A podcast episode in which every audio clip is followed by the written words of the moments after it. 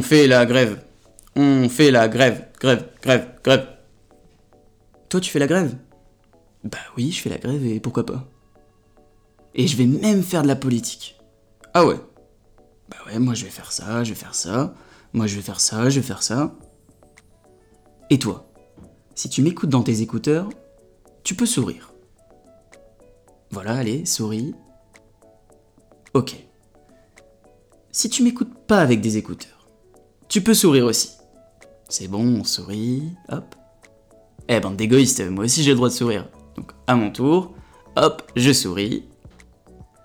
Tout le monde a souri, on est content. Allez, let's go.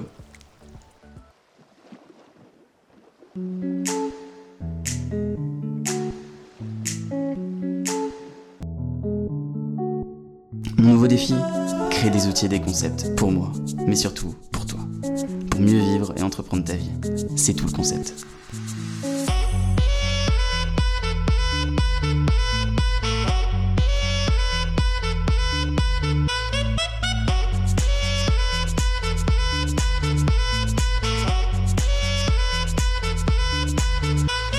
Salut Est-ce que tu sais définir l'ego?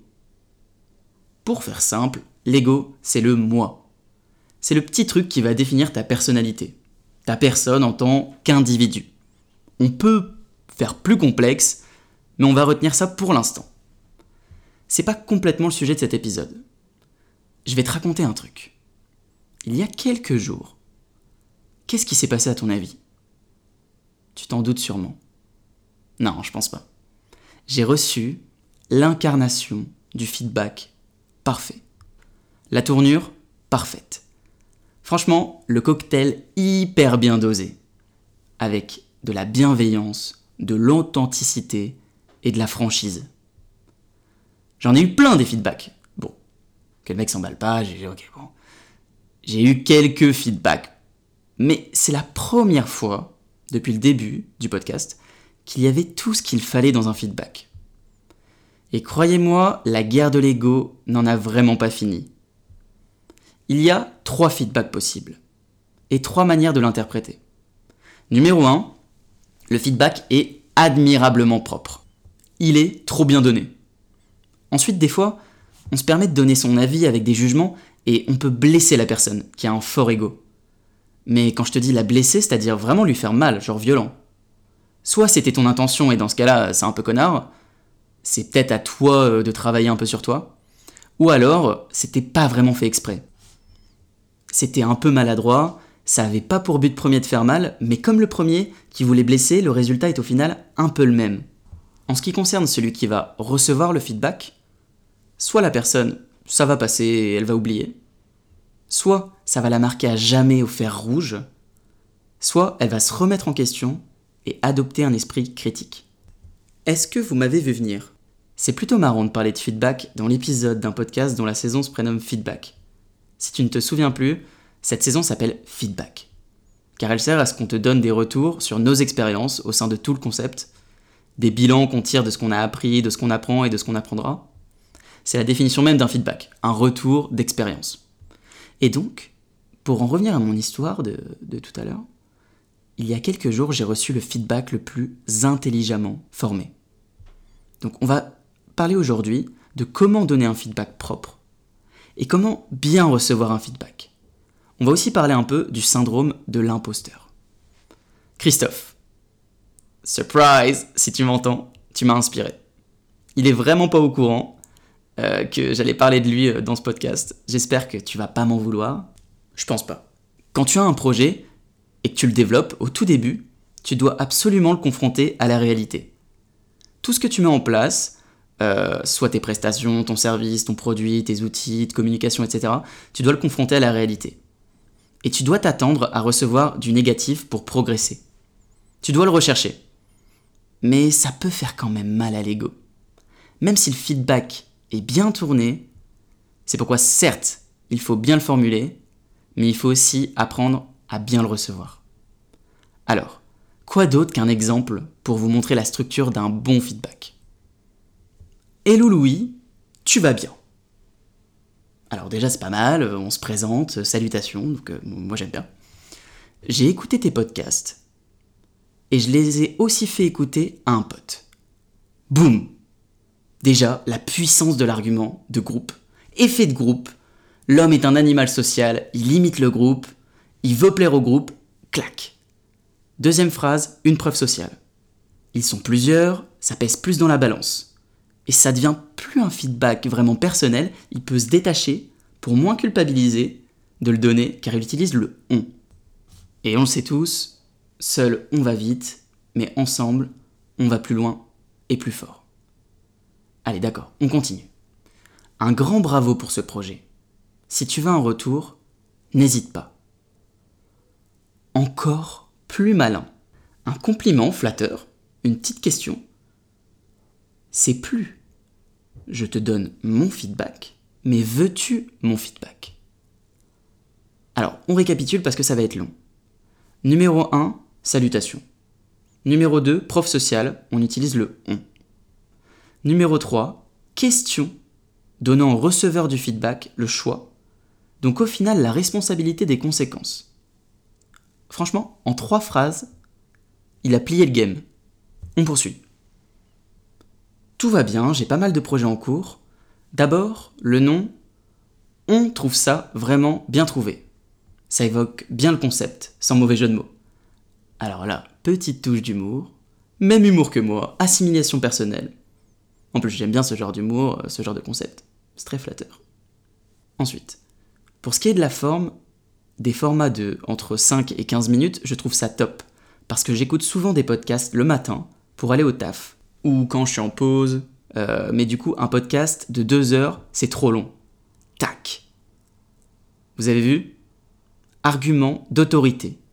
J'ai de l'expérience, j'écoute déjà des podcasts. Et je sais de quoi je vais parler. Franchement, c'est brillant. Ensuite, donc la durée, je trouve ça vraiment pas mal. Ensuite, ce qu'on se disait avec mon pote, retour du on, car on l'a peut-être oublié et le feedback négatif va arriver. Faut surtout pas blesser. Encore top. Tu mets de l'énergie dans l'audio et ça se sent. Donc c'est cool. Flatteur.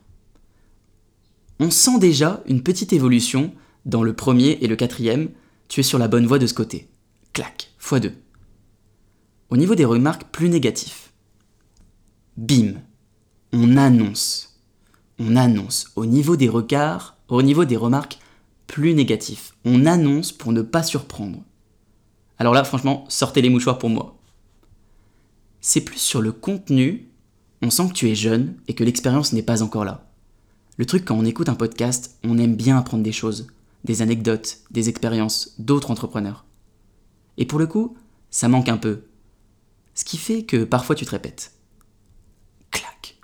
Coup de couteau dans la carotide, ça fait mal. Mais c'est si joliment dit. Merci Christophe pour ta bienveillance et j'espère que tout le monde va s'inspirer de ta manière de donner un feedback. Je répète la méthode. Numéro 1, salutation. Numéro 2, preuve sociale, on utilise le on. Numéro 3, questionnement, donnant au receveur du feedback le choix, donc au final la responsabilité des conséquences de ce feedback. Numéro 4, on flatte, assimilation, même humour. Numéro 5, argument d'autorité, je sais de quoi je parle, j'écoute des podcasts aussi. Numéro 6, retour du on. Numéro 7, flatterie x2. Numéro 8, annonce pour le côté négatif pour ne pas surprendre la personne. Numéro 9, coup de couteau. Alors, en ce qui concerne maintenant quand tu dois recevoir ce feedback, comment tu fais? Comment j'ai pu bien utiliser ce retour? Euh, Voilà, comment j'ai pu bien utiliser ce retour? Franchement, j'ai répondu merci beaucoup, blablabla. Bla bla bla mais ça m'a fait bizarre. Enfin, j'avais les compétences pour pouvoir bien analyser le feedback et l'utiliser ou pas à bon escient.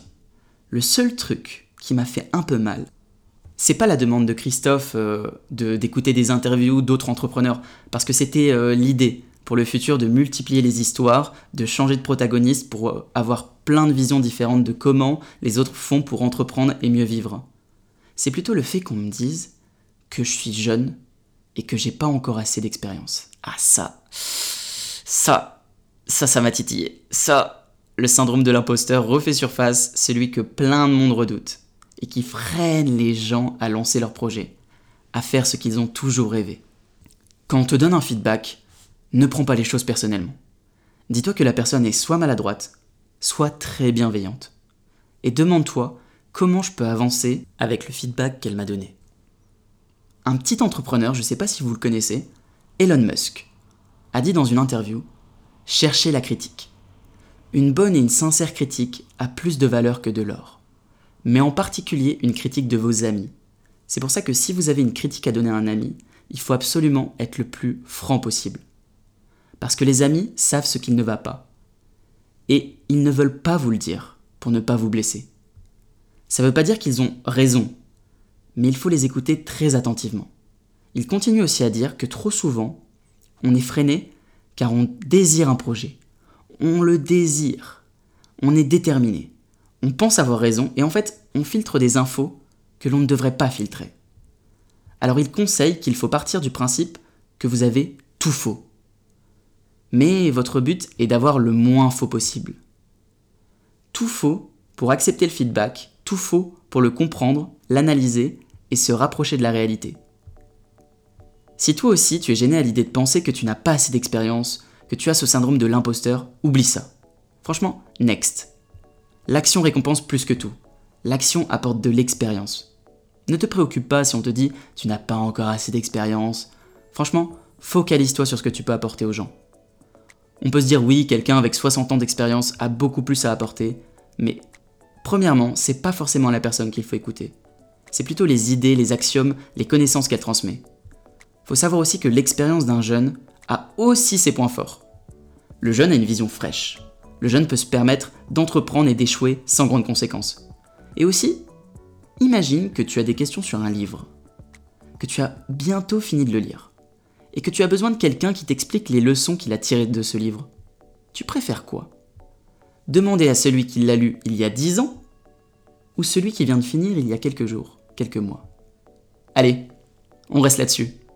J'espère que tu as aimé l'originalité de, de cet épisode. J'ai adoré le faire. Merci Christophe pour la pertinence de ton feedback. Cela m'a permis d'avoir une idée de podcast, de gagner en clarté personnelle et de me donner une idée d'une nouvelle saison où je te ferai des résumés des livres qui ont changé ma manière de voir les choses. Cette saison s'appellera Tout le concept de ce livre. Merci à toi pour ton écoute. On se dit à dimanche prochain et ciao